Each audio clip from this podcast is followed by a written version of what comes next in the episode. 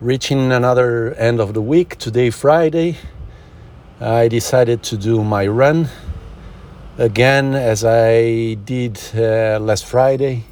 In fact, last Friday I had included the run in my training sessions of the week after uh, almost one month uh, without running. So today I did it again, although uh, last week I pushed a bit harder. At the end of the session last week, I was in, in, in a more in a stronger pace, and uh, during the day I felt the muscle of my leg.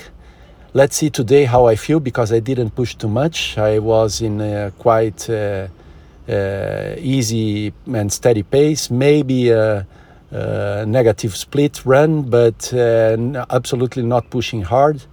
So easy one. Uh, I feel good at the moment. Let's see how I feel during the day in the muscle of my leg. Uh, but anyway, without pushing too much, it's always great to have the run. It's good sweat, it's good feeling. The run has a bit of more is, is a bit more demanding than the other training sessions that I do. So I like this feeling and, and and I think all the endorphin running, it's great, uh, mainly when the, the, the session finishes. So, uh, so far, so good. I will then monitor during the day uh, how it is the muscle of my leg, if it's there is inflammation or if it's getting better.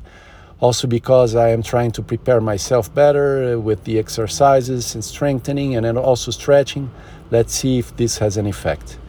So that's good. Uh, going for the weekend. Tomorrow I have my physio session and going for all the sports. Excited about it. And yeah, let's go for it.